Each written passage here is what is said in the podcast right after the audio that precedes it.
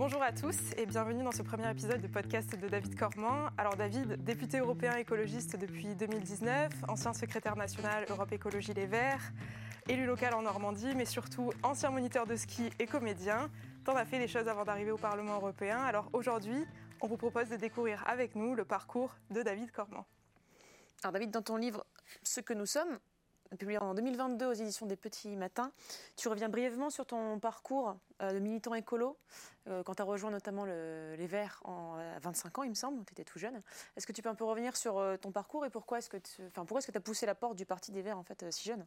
Oui. Alors d'abord, je dois corriger quelque chose dans ma présentation. J'ai jamais été moniteur de ski. J'aurais bien aimé, mais j'avais pas le niveau pour être moniteur de ski. Non, j'étais animateur nature en classe de neige, donc il y a un rapport avec euh, le ski. J'ai eu la chance d'aller euh, à Valoir, dans la vallée de la Maurienne, pour euh, celles et ceux qui connaissent, où on accueillait des classes de neige. Et donc il y avait une activité sport, ski, en général le matin ou l'après-midi, et l'autre demi-journée, on faisait des visites nature, et j'ai eu la chance pendant plusieurs saisons d'hiver d'accompagner des enfants d'école primaire, de CM1 et CM2, pour euh, découvrir la montagne. Et pour certaines et certains d'entre eux, c'était la première fois qu'ils la euh, découvraient. Et voilà, c'est une période, il y a une vingtaine d'années, où euh, il y avait encore beaucoup de neige en hiver, où il y avait une différence, voilà, où il y avait les, étages de, en montagne d'enneigement étaient celles qu'on connaissait depuis longtemps et qu'on en, en, moins d'une génération ont déjà évolué. Oui, le, à ce moment-là, j'étais déjà adhérent chez les Verts d'ailleurs. Quand j'ai fait ça, j'ai continué à faire des boulots un peu de, saisonnier parce que j'étais comédien avant, intermittent du spectacle et pour vivre, j'étais amené à faire des boulots voilà, comme je pouvais. Donc l'été, euh, c'était plutôt agréable. Hein. C'est pas un mauvais souvenir du tout dans la restauration euh, comme serveur et puis euh, puis l'hiver, comme je le disais, à, la montagne. Et oui, à la toute fin 99, je crois que j'ai adhéré au Vert en 99 ou en 2000. Je préfère que ce soit en 99, parce que ça voudrait dire que je gagne un siècle d'adhésion euh, chez les Verts, où je pousse la porte des euh, écolos. Et pour être franc, euh, ce qui m'attire à cette époque-là chez les Verts, c'est la question démocratique. Parce que j'étais, je suis toujours d'ailleurs élu dans une ville de la métropole de Rouen, dans la banlieue de Rouen, qui s'appelle Canteleu, qui est une ville euh, dans laquelle j'ai euh, grandi. Hein. J'y ai habité euh, depuis que j'ai 5 ans et demi. J'étais scolarisé à l'école primaire, puis, puis au collège. Et c'est une ville à laquelle je suis très attaché, d'abord parce que, comme souvent quand on grandit quelque part, on y est attaché, qui a une spécificité, je trouve, c'est qu'elle est à la fois une ville très sociale, c'est 65% du logement social dans cette ville, c'est une ville nouvelle, Euh, alors c'est à la fois une ville où a, euh, écrit Flaubert, puisque dans Canteleu, il y a un quartier qui s'appelle Croisset, qui est au bord de la Seine. Donc c'est là où il y avait euh, la, grande maison qui a aujourd'hui disparu. il habitait chez sa mère, Flaubert. C'était sa mère qui était propriétaire de cet endroit. Il reste le jardin et le pavillon du jardinier. Donc il n'y a plus le fameux gueuloir où Flaubert testait la sonorité, la musicalité de, de, son écriture et de ses euh, phrases. D'ailleurs, il y a à Canteleu, à la mairie de Canteleu, toujours la bibliothèque de Flaubert, la bibliothèque qu'il avait chez lui, avec les ouvrages des auteurs de ses contemporains qui étaient euh, signés. Euh, et donc c'est une ville, Canteleu, qui historiquement est assez ancienne. Hein, c'était sur le bord de Seine et sur le plateau. il y avait de la forêt, des fermes, etc. Et après la Deuxième Guerre mondiale, dès les années 50, il y a une première cité qui s'appelle la Cité Verte, d'ailleurs. Il y a des articles hein, qui euh, rappellent, c'était un peu une cité modèle, où on avait construit une cité voilà, de, logements sociaux au sortir de la, de la Deuxième Guerre mondiale. Puis il y a une deuxième cité qui s'appelle la Cité Rose, qui, qui, a été construite elle, dans les années 70. Et de fait, la plupart de l'habitat à Canteleu, c'est de l'habitat social. Et la spécificité, la combinaison, moi, que je trouve fascinante, c'est que 70% de la ville, c'est de la forêt classée. Et donc, il n'y a aucun endroit dans la ville où vous êtes à plus de 500 mètres de la forêt, pas d'un parc, de la forêt. Vraiment, la forêt, c'est euh, la première boucle hein, en aval de Rouen, euh, euh, qui, est, très belle, qui est très forestière, etc. Et donc, ça, c'est dans cette ville que j'ai voulu, dans la perspective des élections municipales de 2001, m'engager sur la question démocratique. parce que j'avais le sentiment que euh, les échéances politiques, les échéances notamment municipales, étaient euh, confisquées euh, par voilà, les partis politiques qui mettaient un peu des gens, quand ça les arrangeait, pour devenir maire de cet endroit-là, sans, de mon point de vue, prendre suffisamment en, considération les habitants de ces villes, ces communes. Et c'est, je crois, encore plus vrai dans les villes populaires, où je pense qu'on n'a pas l'écoute et euh, oui, la considération qu'on devrait avoir pour euh, des classes sociales, peut-être qu'on considérerait comme pas suffisamment euh, aptes à participer à la vie publique. Et c'est vrai qu'elles ont des préoccupations, des urgences à gérer, qui fait que c'est pas si simple. Et donc, on prépare une liste. Et donc, c'est pour ça que moi je vais chez les Verts, parce que j'avais l'image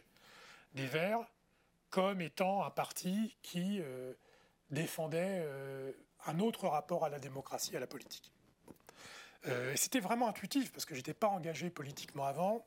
C'est lié aussi au fait que ma maman à l'époque travaillait encore. Elle était institutrice, elle est à la retraite maintenant.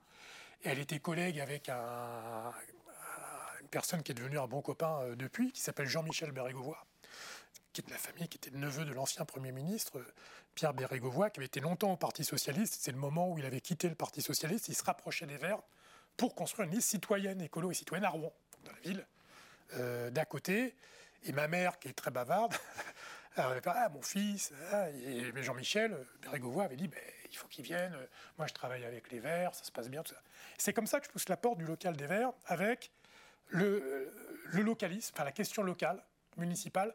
Je, on disait pas à l'époque, enfin, je disais pas à l'époque municipaliste, le terme existait déjà, mais je ne le connaissais pas. Mais c'était la mode, enfin, c'était déjà le, la démocratie participative. Hein, les Verts euh, ont très tôt euh, développé ce concept de démocratie participative. Maintenant, c'est un peu daté comme terme. On préfère plutôt justement municipalisme, etc. Mais qui était assez novateur en fait à cette époque-là. Et cette liste municipale à Canteleu, soutenue par les Verts, que je venais de rejoindre, ça s'appelait Vive la démocratie à Canteleu d'ailleurs. C'était le thème, c'était pas Canteleu verte et je sais pas quoi, mm-hmm. c'était vraiment la question euh, démocratique, avec évidemment des considérations écologique. Et donc, euh, voilà, j'étais accueilli dans cette famille des Verts euh, avec euh, beaucoup de bienveillance, avec aussi une ambiance. Dans, je me rappelle quand j'ai poussé, quand j'ai poussé la porte du local des Verts, qui était à l'époque rue de Buffon, pour ceux qui connaissent, Buffon d'ailleurs, qui était un naturaliste, un biologiste très connu. bref, le nom a, un sens. Et ce tout petit local des Verts à, Rouen, je suis accueilli par un militant écolo euh, qui est toujours en activité, qui s'appelle Philippe Vu, un type euh, formidable qui a mené euh, avec d'autres hein, des combats, des luttes écolo de terrain depuis très longtemps. Notamment, on a entendu parler du, de la nouvelle projet d'autoroute à l'est de Rouen.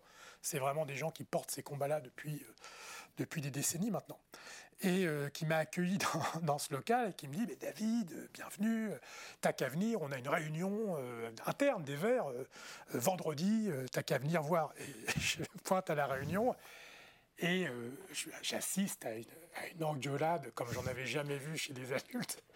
Et ils s'engueulaient, et ça c'est les Verts d'ailleurs avec un côté un peu chiant parce que mais euh, c'est vraiment, c'était très important. Il s'engueulait pour un document, je me rappelle, qui s'appelait le, contrat de plan État-région. Je pense que ceux qui nous écoutent ou qui nous regardent, euh, maintenant ça s'appelle contrat de projet, il n'y a pas plus techno, c'est le truc qui contractualise les cofinancements entre l'État et la région. en gros, c'est un truc, vous débarquez dans, vous n'avez aucune idée de ce que c'est que ce truc. Et vous voyez 30 adultes en train de s'empailler sur ce putain de contrat de plan État-région. Et vous vous dites, mais qu'est-ce que c'est que c'est fou? C'est quand même incroyable. Et ils m'ont pas vu d'ailleurs pendant six mois. Puis finalement, je suis revenu et j'ai compris à la fois le côté négatif que peut y avoir d'être euh, comme ça, euh, tout de suite monté dans les tours. Et j'ai compris aussi que dans cette famille, ces questions euh, techno n'étaient pas techno. Elles étaient fondamentalement existentielles. Parce que notamment, ce sur quoi ils s'engueulaient, c'est est-ce qu'on développe euh, l'aéroport de Rouen, qui existe d'ailleurs quasiment plus hein, qu'un aérodrome, l'aéroport de, de, Beauce, l'aérodrome de Beauce, est-ce qu'il faut le développer ou pas ou quoi? Donc dans un contrat de plan techno, c'est euh, un paragraphe ou une page de plus ou de moins. Mais pour les écolos, c'était mais dans quel monde et dans quelle infrastructure on va vivre? Euh, Comment on va se libérer de ce dont nous sommes dépendants et comment nous allons construire notre autonomie, notre, notre reprise de pouvoir par rapport à ce monde qu'on veut nous contraindre à accepter pour des arguments qui sont les mêmes arguments débiles qu'on entend toujours. Il n'y a pas de développement économique sans aéroport. Et donc, ma, voilà, ma première rencontre avec euh, les écolos, c'est ça. Et je pense, à la fois, ça a été un peu répulsif, c'est-à-dire qu'ils m'ont pas vu, et à la fois, je crois que euh, ça m'a aussi euh, donné envie, enfin, donné la, conviction c'était là qu'il se passait quelque chose qui ne se passait pas ailleurs. Mais justement, c'est une question qu'on voulait te poser parce que souvent les, femmes et les hommes politiques ont, dans leur enfance, souvent ont baigné un peu dans des milieux assez militants, euh, qui connaissent un peu les codes militants. Toi, ce n'était pas forcément ton cas, il me semble, même si ta maman a été en contact avec euh, Jean-Michel Bérégovoy. Mais qu'est-ce qui t'a un peu euh, vraiment donné l'envie de revenir dans un parti quand on est jeune comme ça? C'est pas, pas vraiment naturel de s'engager, de faire des réunions et tout ça. Donc qu'est-ce qui, à l'époque, t'a donné envie J'en sais rien. Franchement, j'étais un peu euh, parce que alors mes parents n'étaient pas militants, mais ils étaient, euh, ils sont d'ailleurs, voilà, de gauche, euh, politisés, je sais pas, mais enfin ils s'intéressaient à la politique. On entendait, voilà, on parlait de politique pas tous les jours, mais c'était pas un sujet qui était complètement en dehors du, scope des, des, discussions. Mais effectivement, ils n'ont jamais été adhérents à un parti politique, ils n'ont pas été collés des affiches. Enfin, effectivement, il y a des gens qui sont c'est bien d'ailleurs, moi je trouve ça formidable, il y a des familles de, militantes et de militants qui transmettent cette passion de truc, je trouve ça plutôt euh, positif. Moi c'était pas le cas. Alors après quand même, j'ai pas eu une scolarité extrêmement brillante, hein. j'ai pas... J'ai vraiment euh, j'ai redoublé ma quatrième, j'ai redoublé mon bac, euh, j'ai redoublé ma première année de fac. Bon voilà, mais j'ai quand même fait une fac d'histoire. J'ai réussi à gratter péniblement une licence. Et je pense que quand même c'est l'histoire et la géographie. La politique, c'est de l'histoire et la géographie. C'est vraiment un rapport euh, au monde, euh, à, une continuité, à quelque chose qui nous relie, qui nous projette, et par rapport à l'espace, par rapport à la, Terre, par rapport. Voilà. Euh, et, je pense que c'est c'est par là qu'il y a des trucs qui sont faits. Après, par rapport à la nature, par rapport à l'environnement, j'ai des parents qui se disaient pas spécialement écolo, mais nos vacances, j'avais la chance d'avoir des parents enseignants. Donc euh, il y avait euh, une longue période de vacances où ils étaient en vacances en même temps que nous, enfants. Et donc les vacances d'été, c'était euh, c'était six semaines bah, déjà en montagne, hein, à Bessan, dans la Vanoise. c'était six semaines en camping sauvage où on marchait en montagne.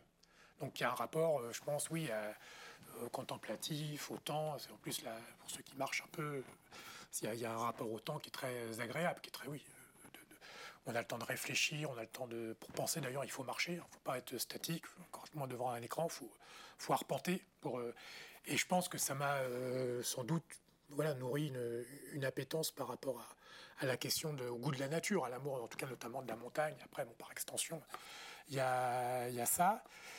Et en vrai, non, il n'y a pas. J'ai un souvenir militant à la fac de, donc d'histoire, de sciences humaines, d'histoire de, de Rouen, qu'à Mont-Saint-Aignan, sur les Hauts de Rouen. Euh, moi, j'étais engagé avec un mouvement qui était très à gauche, mais à l'époque, je ne savais pas trop. Euh, s'appelle euh, l'AGR-UNEF, qui était l'organisation de jeunesse étudiante d'un mouvement qui doit exister encore, qui s'appelle la gauche révolutionnaire, souvenir que j'en ai, très très à gauche. C'est-à-dire que Besancenot, c'est un peu droitier hein, par rapport à la ligne politique, mais je me rappelle que je m'étais senti en,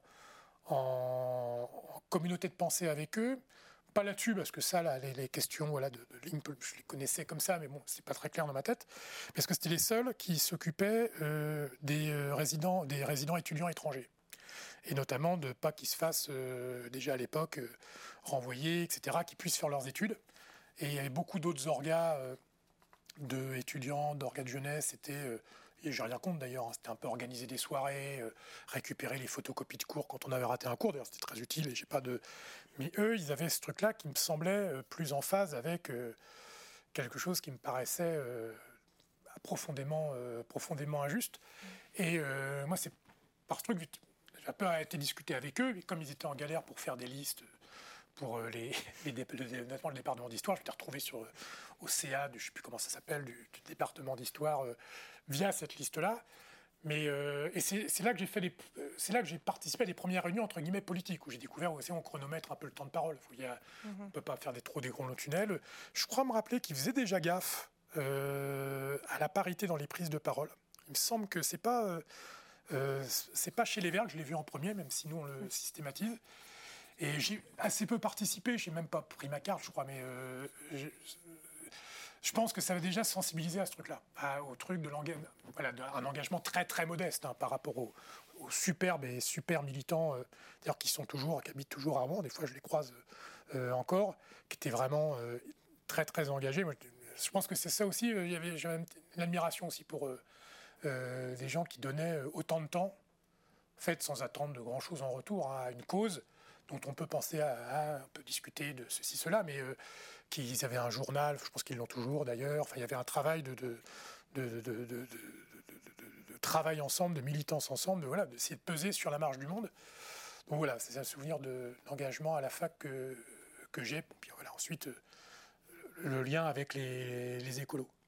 Et donc en 1999, tu disais tu, tu rejoins les Verts et quelques années plus tard, tu te présentes euh, pour être conseiller municipal à 26 ans, si je me À peu près, 2001, 26-27. Moi, je suis 74, oui, c'est ça, 26 ans. Voilà, c'est pas très commun de faire ce travail à, 26 ans. Tu disais que ce qui t'avait attiré, c'était notamment la démocratie participative.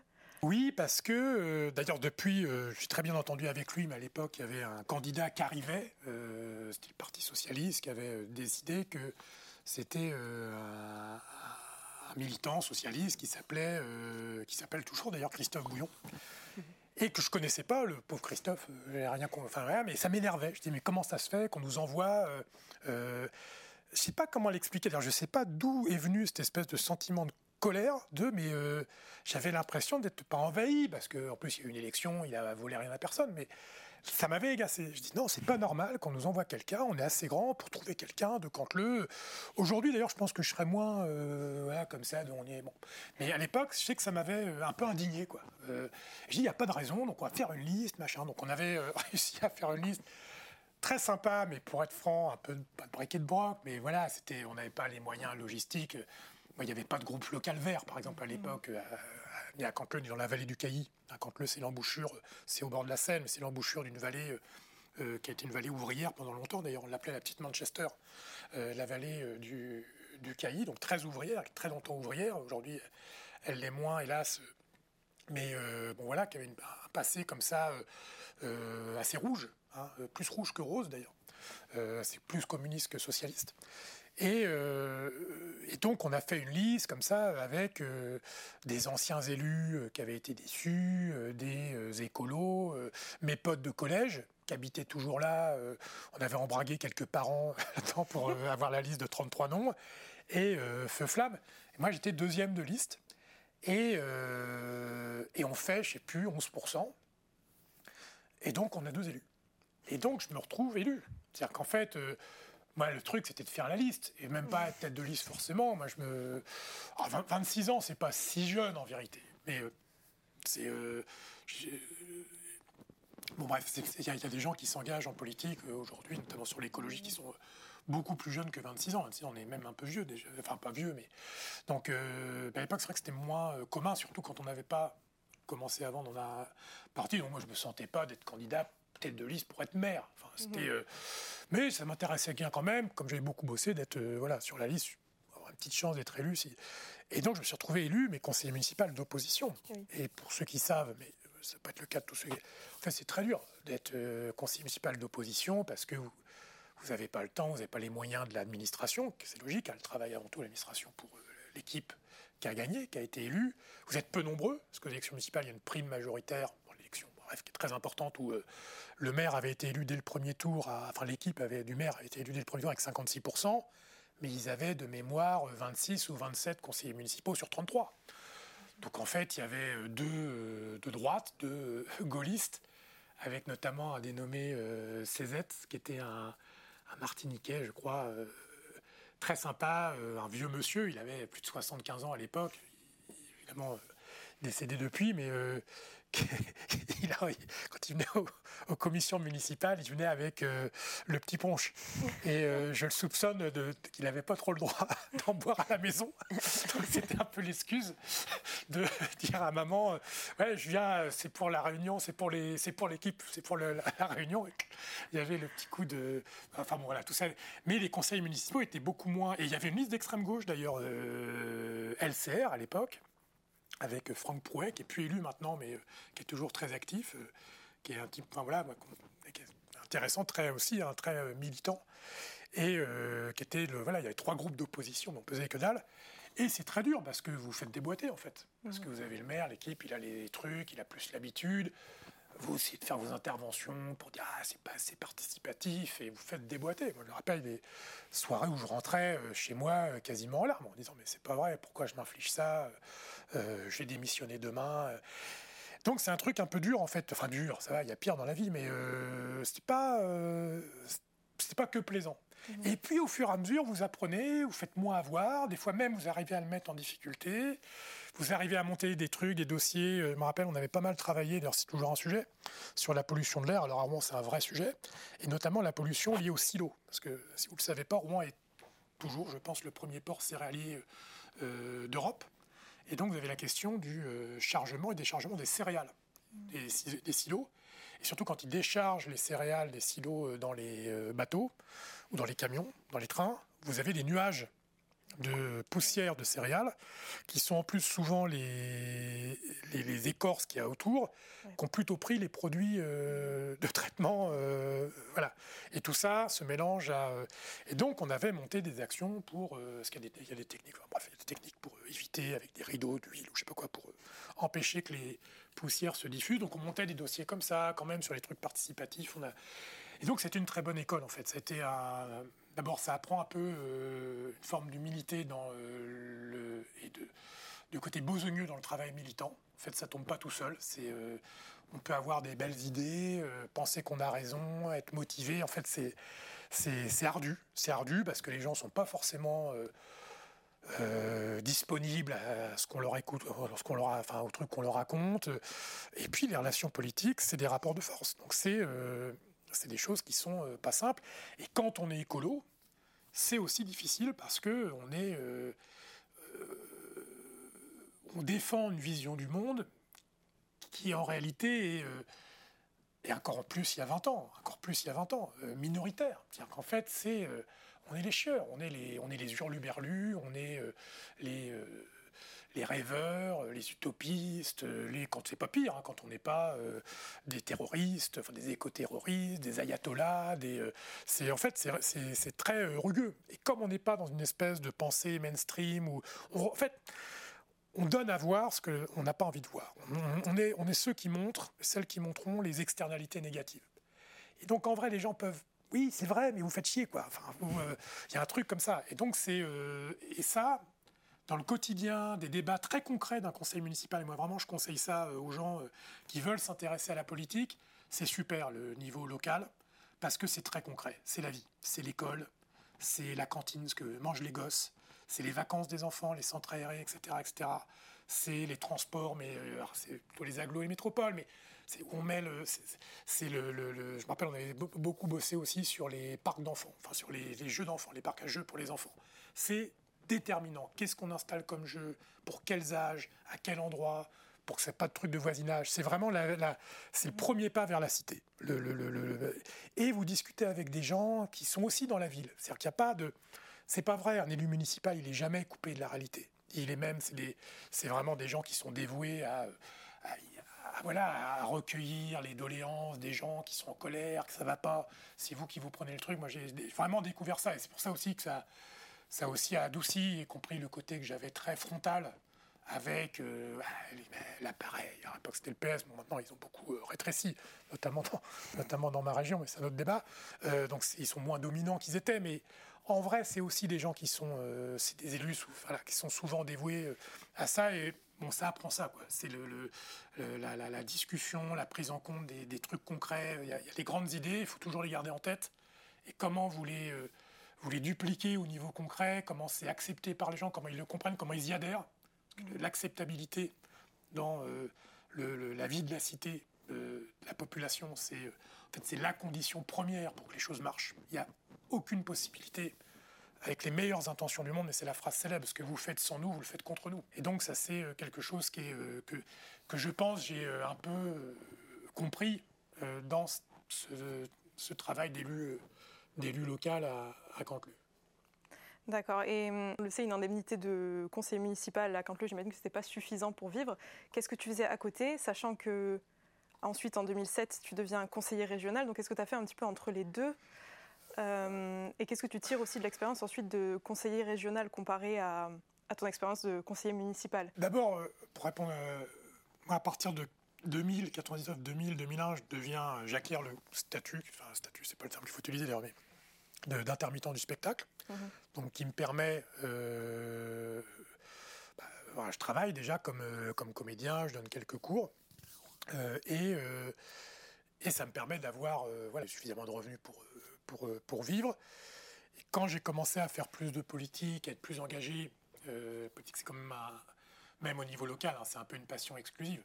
Donc c'est là que j'ai commencé à travailler pour travailler en saisonnier. Quoi. Mhm. Donc les 2-3 euh, mois d'hiver, euh, les 3-4 mois d'été, et ce qui me permettait d'avoir un peu de chômage euh, le reste du temps pour, pour continuer à, militer, à faire. C'est pour ça que moi je suis très attaché au droit du chômage, parce que c'est pas parce que vous êtes chômeur que vous faites rien. D'ailleurs, il n'y a personne qui fait rien, les gens font des choses. Et, et je pense que c'est pas inutile à la société. Donc on peut s'interroger sur comment ça pourrait être financé autrement que par une indemnité de chômage, mais c'est encore une fois un autre, euh, un autre débat. Et ça, c'est jusqu'en euh, ouais, 2006, 2007. Et en 2006, fin 2006, là, je commence à travailler plus pour la politique parce que je travaille avec le, au cabinet du maire de Saint-Denis, en Seine-Saint-Denis, où il y avait un groupe vert avec deux ou trois adjoints et euh, qui avait négocié le fait qu'au cabinet du maire, il y ait quelqu'un qui puisse enfin, voilà, être associé au recrutement. Et donc c'est comme ça que j'étais recruté. Mais moi, mon employeur, c'était le maire, qui n'était pas vert, qui était euh, Didier Paillard, qui est euh, un type très sympa, j'aimais beaucoup. J'aime toujours beaucoup, d'ailleurs, il est toujours euh, vivant, il n'est plus maire. Mais... Et, et, donc je travaillais voilà, à la fois sur les dossiers écolos des adjoints au cabinet, mais aussi avec le maire. D'ailleurs, il faisait beaucoup des visites de quartier, c'était hyper intéressant, notamment à Saint-Denis, qui a une sociologie euh, qui n'est pas si différente de celle de Cantleux en réalité. Donc c'est beaucoup de logement social, beaucoup de, de Français d'origine étrangère et beaucoup de nationalités différentes. Je ne sais plus le chiffre à Cantleux, mais c'était pour une ville de 15 000 habitants, je pense que c'était plusieurs dizaines de nationalités différentes. Je pense que Saint-Denis, c'était plus de 100. Euh, pour une ville qui à l'époque était, euh, d'après les chiffres, à moins de 100 000 habitants, je pense qu'elle l'était plus en réalité. maintenant, les recensements l'ont mis à plus de 100 000 habitants. Mais euh, c'est une ville euh, passionnante à beaucoup de points de vue. donc là, j'ai bossé euh, là-bas à partir, je me rappelle, du 1er novembre 2006 jusqu'aux élections municipales qui ont lieu en, 2008, où les élus pour lesquels je travaillais n'ont pas été réélus. Donc voilà, je suis passé à autre chose. Et dans ce même moment, c'est un moment d'accélération politique pour moi parce que je faisais ce boulot-là. Et je suis devenu conseiller régional, mais un peu par accident, parce que euh, les élections régionales, avaient lieu en 2004, je n'ai pas été élu. Et en 2007, il y a des élections législatives, et il y a un communiste qui euh, redevient député, c'est pas si courant. Mais là, c'était arrivé dans la Conflans-Lorcher et, euh, et, au, au Havre, Jean-Paul Lecoq, et qui était aussi maire de sa ville et conseiller régional. Donc il a dû lâcher un mandat, et donc il a arrêté d'être conseiller régional. Et moi, grâce à Jean-Paul, qui devient député, euh, je deviens conseiller régional en cours de mandat. Et là, je découvre l'institution régionale. Et dans le même moment, euh, c'est là que c'est drôle, de fait, je deviens cumulard.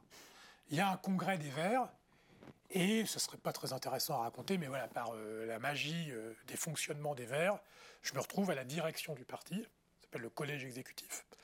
Je me retrouve parmi les 15 dirigeants du parti. Mmh. Ça, c'est en 2000 juste, juste avant les présidentielles de 2007, qui n'avaient pas été un grand euh, succès, mais enfin à l'époque on ne le savait pas. Donc, euh, donc à la même période, je deviens élu régional, où effectivement là il y a une indemnité euh, d'élu qui était, je crois me rappeler à l'époque, de, de 1500 euros, quoi, un truc comme ça, 1600 euros. On donnait un tiers des sous au parti, donc il restait quand même pas mal de sous. Quoi.